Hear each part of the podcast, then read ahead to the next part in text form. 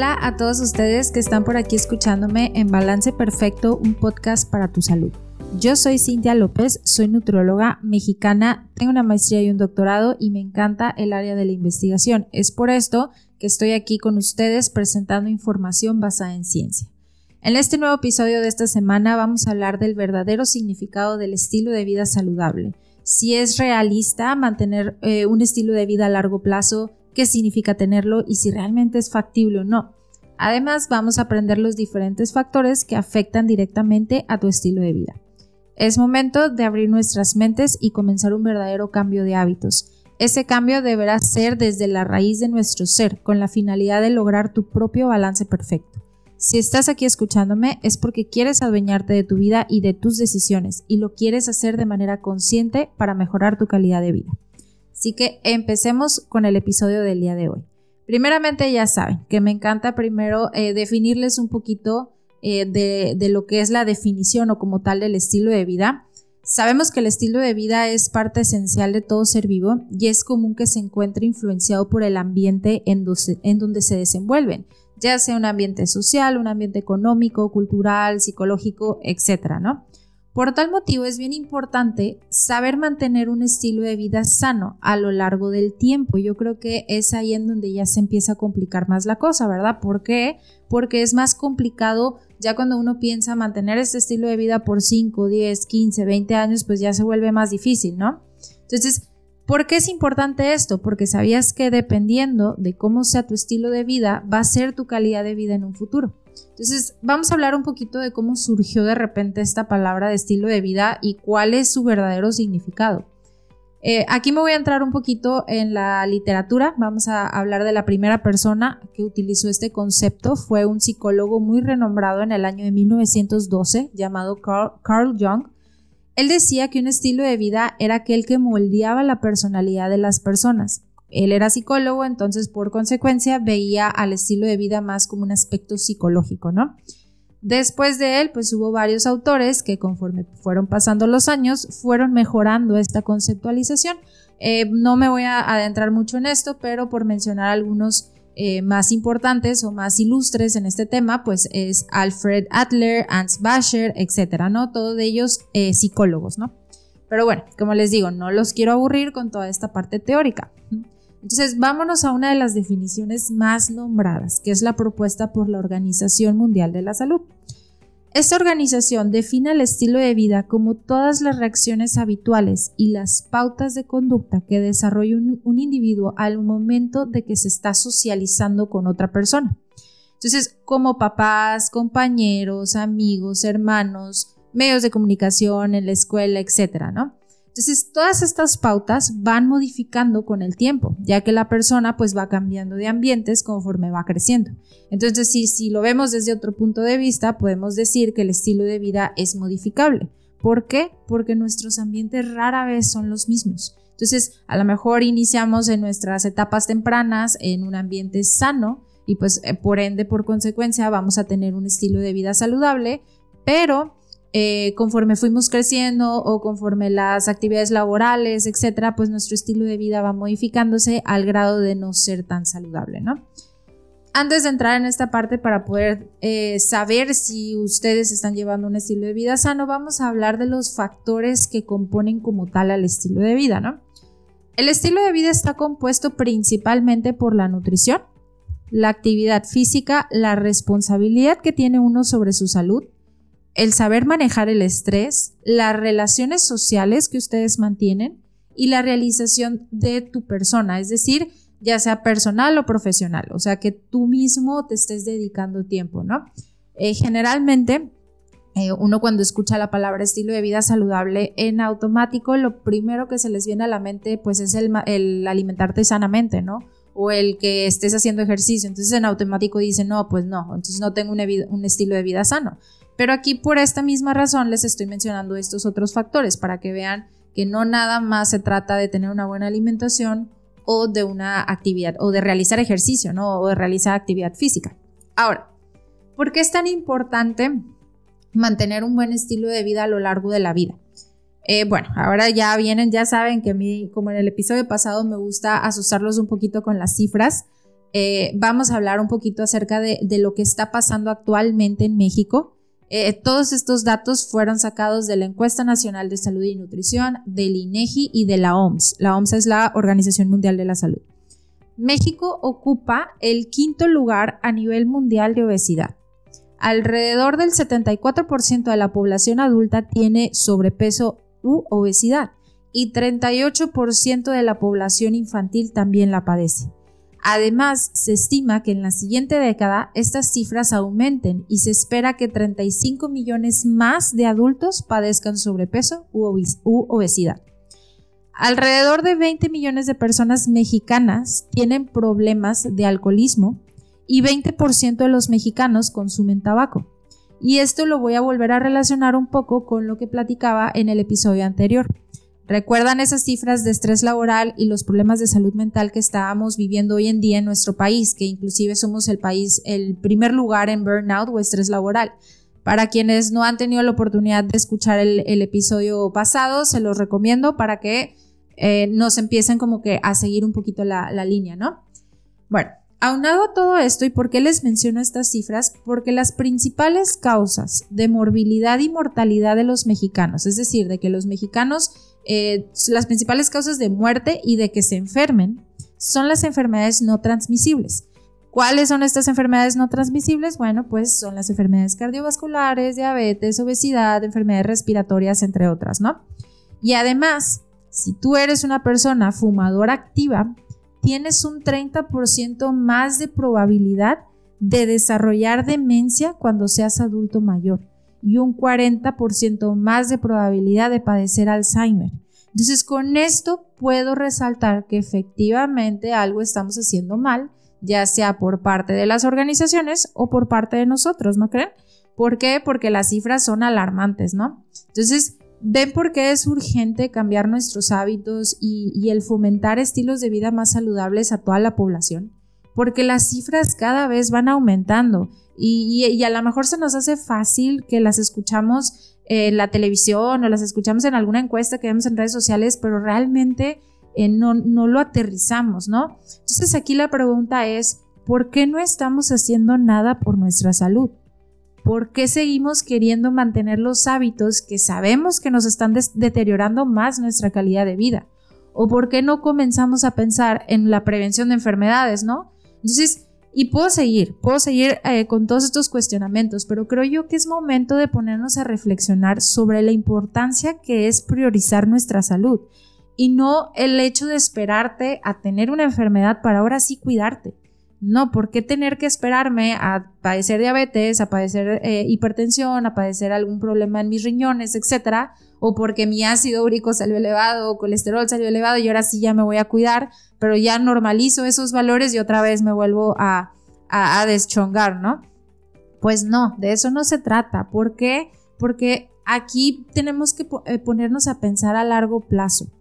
Ahora, ¿sabían ustedes que la combinación de estos cuatro factores que les mencionaba anteriormente, que era lo de la nutrición, etcétera, del estilo de vida, pero principalmente estos cuatro que les voy a decir, que es el control del peso, la realización de actividad física, mantener una buena alimentación y evitar el consumo de tabaco, les puede ayudar a reducir hasta en un 80% el riesgo de desarrollar alguna de estas enfermedades no transmisibles?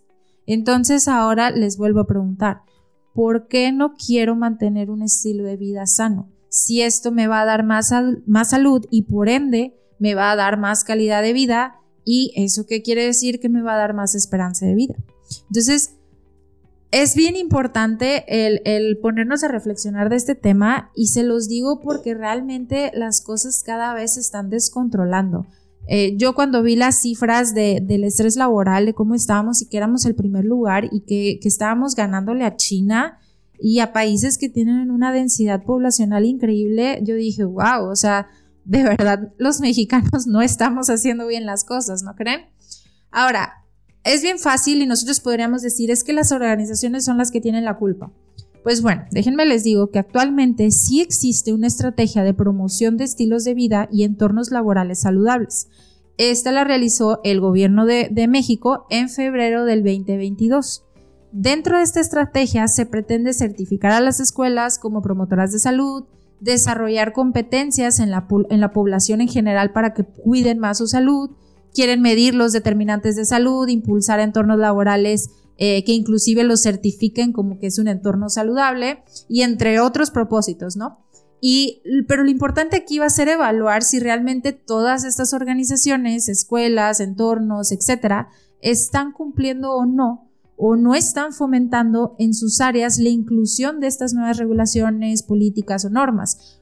¿Por qué? Porque lo más difícil para todos es poner en acción e implementar las estrategias, porque aquí también entra mucho la cultura propia del mexicano. Creo que es momento de quitarnos esas típicas frases tan dañinas eh, que nos hemos ido eh, transmitiendo eh, de generación en generación, como la de total, de algo me tengo que morir, o mientras más trabajas, más frutos logras, así me tocó a mí y así lo tienes que hacer tú. Eh, y no me van a dejar mentir, ¿verdad? Porque les puedo seguir mencionando otras mil frases más, porque yo creo que la mayoría de los que están aquí escuchándome en algún punto se las han dicho ustedes o ustedes mismos se las han dicho a alguien más. Entonces, y si me voy un poquito, por ejemplo, al área de la nutrición, las típicas frases es de no tengo tiempo para comer, el ejercicio hace que me duela la rodilla, no cenes y con eso en flacas, hacer dieta es costoso y se requiere de mucho tiempo, ¿no? Entonces, creo yo que lo único que hemos venido haciendo es ponernos excusas. Eh, esas excusas y, como diría alguien, echarle la bolita a, alguien más, ¿no? Eh, decir, es que mi, empresa no está haciendo nada por mí. Eh, ya salió la nueva norma y yo no veo que esté implementando algo nuevo. Pues sí, pero están conscientes y, sí, ok, está, es cierto lo que están diciendo, pero están conscientes que para cambiar una organización de cientos de personas o miles de personas es más complicado que cambiar una sola persona o que cambiarte a ti mismo. Entonces, ¿por qué te tienes que esperar a que la organización haga un cambio si no lo puedes hacer tú por ti mismo? Entonces, desde ahí ya empieza como que este, este desbalance, ¿no crees? Entonces, y lo más importante y que quiero que como resaltarlo, ¿por qué queremos seguir haciendo sufrir a las nuevas generaciones, transmitiéndoles estas, estas frases o estas culturas tan dañinas? O sea, ¿por qué si a mí me hicieron el mal, yo le tengo que seguir el mal a, seguir haciendo el mal a alguien más, ¿no? Porque así me tocó a mí, ¿no? Entonces, ¿por qué no es momento de detenernos y pensar en que tal vez lo único que estamos haciendo es fomentando mayores niveles de estrés, mayor nivel de ansiedad, mayores atracones alimentarios o, problemas en, cuestión de, del cuerpo, es decir, problemas de desnutrición, problemas de anorexia, bulimia, etcétera, eh, por todo el tema de las redes sociales, o inclusive que gracias a esa, ese estrés o esos niveles tan elevados de ansiedad, se me están generando problemas de salud mental. Entonces, si es, es, esto, todo esto se los digo porque acuérdense, y como les decía en el episodio anterior, todo es una reacción en cadena. Y creo yo que si queremos realmente empezar a cambiar y empezar a ser más saludables con nosotros mismos, también tenemos que empezar a transmitirlo hacia los demás, porque el cambio empieza desde uno, el cambio es interno. Y si yo no hago un cambio, jamás voy a impulsar a los demás a que realmente se adentren a estos, a, bueno, pues a este tema de tener una buena salud, ¿no? Y aquí me voy a regresar un poquito, pues ya saben, pues a final de cuentas soy nutrióloga, me voy a regresar un poquito a la frasecita de hacer dieta, de la, típica frase, ¿no? De hacer dieta es más costosa y se requiere mucho tiempo. Si están por aquí eh, colegas mías, mm, eh, nutriólogos escuchándome, no me van a dejar mentir que es una de las frases más comunes que escuchamos en nuestra consulta diaria. Eh, y me tomé el tiempo de analizar una serie de costos. No les voy a decir nada más, simplemente les voy a decir. Un refresco de 600 mililitros te cuesta alrededor de 17 pesos, ¿no? Y una bolsita de papas de entre 100 y 200 gramos te cuesta entre 30 y 50 pesos, dependiendo las papitas que quieran, ¿no? Ahora bien, un kilo de manzana, la bolsa esta de las manzanas escolares que les dicen ahora, estas pequeñitas, te cuesta 35, entre 35 y 40 pesos, dependiendo en qué supermercado me la estés comprando, ¿no? Y más o menos trae la bolsa unas 9, 10 manzanitas y un litro de agua natural está en 14 pesos. Entonces, creo yo que desde ahí les respondo el que eh, hacer dieta no es costoso. ¿Por qué? Porque simplemente están, es una excusa más para no querer cambiar. es una excusa más para tú decir es que no tengo dinero y por eso no compro fruta y no compro verdura. Para nada, porque un manojo de espinacas te va a salir en 15 pesos, te va a salir en, y, y váyanse al martes de frutas y verduras porque le sale más barato, ¿no?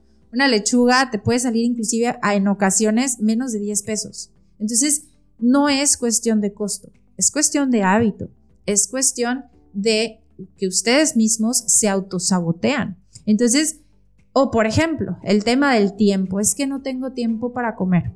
Ah, bueno, eh, o no tengo tiempo para desayunar antes de irme al trabajo. Ah, bueno, pues mire, yo más o menos calculo el tiempo que me tardo en hacerme unas quesadillas o un huevito. Eh, no te lleva a prepararlos más de cinco minutos. Cinco minutos no te van a marcar la diferencia en el tráfico tan feo que se hace aquí en, en donde yo vivo. Se hace un trafical espantoso. Entonces, dudo que cinco minutos por cuidarte a tu cuerpo te vayan a repercutir en algo. Entonces, volvemos a lo mismo y se los menciono y se los intento poner así como un poquito más claro, porque si no se los dice a alguien, ustedes nunca lo van a entender. Hay que dejarnos de las excusas, hay que dejar de echarle la bolita a alguien más, hay que dejar de culpar al tiempo, culpar al precio, culpar a la organización, eh, culpar a, a, mis papás porque nunca me fomentaron el consumo de las verduras, este, culpar siempre a alguien más. La verdad, y se los vuelvo a repetir como lo decía anteriormente, nadie es dueño de tu salud más que tú mismo. Entonces, si tú no te cuidas, nadie más lo va a hacer. Entonces, dudo mucho que la verdadera excusa por no querer cuidar tu cuerpo, por no querer alimentarte de manera saludable, sea el costo y sea el tiempo y sean estas 20.000 excusas nuevas que se pueden, se pueden inventar, ¿no? Así que yo creo que es momento de dejar de engañarnos a nosotros mismos, de dejar de autosabotearnos a nosotros mismos y de, comenzar a dedicarnos esos minutos de tiempo a nuestro cuerpo, que créanme que lo van a agradecer, porque ¿de qué sirve llegar a, la edad adulta mayor? Es decir, oye, tanto tiempo que esperé para jubilarme, eh, para ya no trabajar, para estar tranquilo, y me jubilo, pero no, la, no, no salgo de los hospitales, no salgo de las clínicas. ¿Por qué? Pues porque pues nunca cuidé mi salud y me llené de enfermedades y me llené de problemas psicológicos. Entonces, o soy de las personas que no, pues sí, estoy jubilado, pero no puedo estar en casa solo un momento porque si no, eh, la típica frase de me vuelvo loco. Pues ¿por qué? ¿Por qué no cuidé de mi salud mental? ¿Por qué no cuidé de mi estilo de vida, no? Entonces, aquí, y yo puedo seguir, puedo seguir con excusas y puedo seguir eh, mencionándoles ejemplos al por mayor, porque hay mil ejemplos, pero con todo esto que yo les estoy diciendo, Acuérdense que mi propósito siempre va a ser eh, dejar esa, esa semillita en ustedes y, que ustedes mismos eh, comiencen a concientizar acerca de la gravedad del problema. Eh, ¿Hasta dónde quieren esperarse para que realmente le hagan caso a su cuerpo? Para que realmente volten a ver a, su salud, en, en qué condiciones está. ¿Por qué vale más el trabajo que le estoy dando a una empresa que mi salud, que mi cuerpo? esos 5 o 10 minutos que no le quieren dedicar a un desayuno o por saltarse sus tiempos de comida en las empresas, 30 minutos, una hora que les dediquen a, comer y no quieran realizar su hora de comida porque tienen mucho trabajo, de verdad todo ese trabajo va a valer la pena a futuro cuando ustedes estén llenos de enfermedades. De verdad, ese trabajo va a venir y va a decirles, no hombre, no te pures, yo te curo la enfermedad, así como tú me resolviste el trabajo. Pues no, ¿verdad? no te la van a curar. Entonces, si es algo eh, que quiero decirles que, ok, comprendo la problemática que está sucediendo actualmente con el tema de las organizaciones que, que me los llenan de, horarios, de jornadas laborales muy, muy intensas, horas extras, etcétera, pero todavía nosotros tenemos el control sobre nuestro cuerpo. No le cedamos el control de nuestro cuerpo a nuestro trabajo, a nuestras actividades diarias para nada, nada, nada vale, vale más en este mundo que tu propia salud, Entonces, en conclusión, y para no quitarles más tiempo, les voy a resumir eh, cómo es factible mantener un estilo de, de vida saludable. Sí, sí es factible, simplemente tienes que querer hacerlo, simplemente tienes que levantarte 5 o 10 minutitos antes para que alcances a desayunar. Si tú durante tu día me realizas tus tres tiempos de comida, desayuno, comida y cena, en donde me incluyas frutas y verduras diariamente, no te tienes por qué estar estresando de más. ¿Por qué? Porque eso te están dando el nutriente que tu cuerpo ocupa. Luego me llegas del trabajo, eh, a pesar de tener una jornada eh, tan, tan extensa, me llegas estresado, pero si tú dices, llegando de mi trabajo, me salgo a caminar 30 minutos, la caminata te va a ayudar tanto para regular tu sistema circulatorio y demás, y además para regular el estrés que estabas padeciendo por el trabajo. Entonces estás ayudando a dos cosas por 30 minutos de caminata que, hagas. Y créeme que, ok, es que estoy muy cansado, de mí te vas a acordar cuando ya empieces a mantener este tipo de hábitos a largo plazo, cómo tu cuerpo va a rendir más, cómo tú vas a sentir que ya vas a poder tolerar mejor esas jornadas laborales, vas a poder tolerar mejor ese estrés. ¿Por qué? Porque empiezas a crear esta zona segura para tu cuerpo. ¿Cuál es esta zona segura? Pues el mantener una buena alimentación, el realizar eh, una actividad física que te guste y ojo aquí, tiene que ser un ejercicio que te guste. Si no te gusta el ejercicio que estás haciendo ahorita, ¿por qué estás haciéndolo? Cambia a otra actividad física que disfrutes. ¿Por qué? Porque acuérdate que queremos intentar que sea factible mantenerlo a largo plazo. Entonces, si a mí no me gustan las espinacas y yo quiero comerlas para mantenerlas a largo plazo, para nada, a la semana ya las voy a dejar porque no me gustan. Entonces, sí es bien importante que intenten eh, agarrar o adquirir esos hábitos que ustedes disfruten, ¿ok? Y acuérdense que todo es cuestión de hábito y de mí se van a acordar como de la noche a la mañana cuando ya me lo empiezan a hacer más seguido, ya en automático ustedes van a empezar a disfrutar esos 30 minutitos que se salen a caminar, van a empezar a disfrutar esos minutitos que dedican al día para ustedes comer, ¿no? Entonces, la mejor manera de ayudarte a ti mismo es aumentando todo este tipo de, estrategias que les estoy diciendo. Es dedicándole un tiempo a tu cuerpo, es dedicándole un tiempo a tu salud mental. ¿Ok? Entonces, es bien importante y me gustaría resaltar realizar actividades que te den paz y que te ayuden a liberar todas esas tensiones y todo ese estrés que acumulaste durante tu día. De mí te vas a acordar, cómo me lo vas a agradecer. ¿Sí? Pero lo más importante es querer hacerlo por tu salud y hay que empezar a quitarnos y se los voy a estar repitiendo una y otra vez, quitarnos de nuestra mente que lo estoy haciendo porque quiero bajar de peso, porque quiero verme de tal manera, porque en las redes sociales dicen que los estándares de belleza son así. No, no, no, no, no me hagan este, eh, no me hagan dieta por bajar de peso, no me coman sano por bajar de peso, no me hagan ejercicio por bajar de peso, háganlo por su salud. Y desde el momento que ustedes me cambien esta perspectiva, de mí se van a acordar cómo comienzan a, a hacer más fácil para ustedes mantenerlo a largo plazo, ¿va? No, quitar, no les voy a quitar más tiempo, espero hayan disfrutado mucho este episodio, espero hayan aprendido algo nuevo, así como yo disfruto haciéndolo y en especial espero que les haya gustado, ¿va? Un gusto para mí estar aquí platicando con ustedes, que pasen un excelente día y recuerden que tu salud es el resultado de tus hábitos diarios.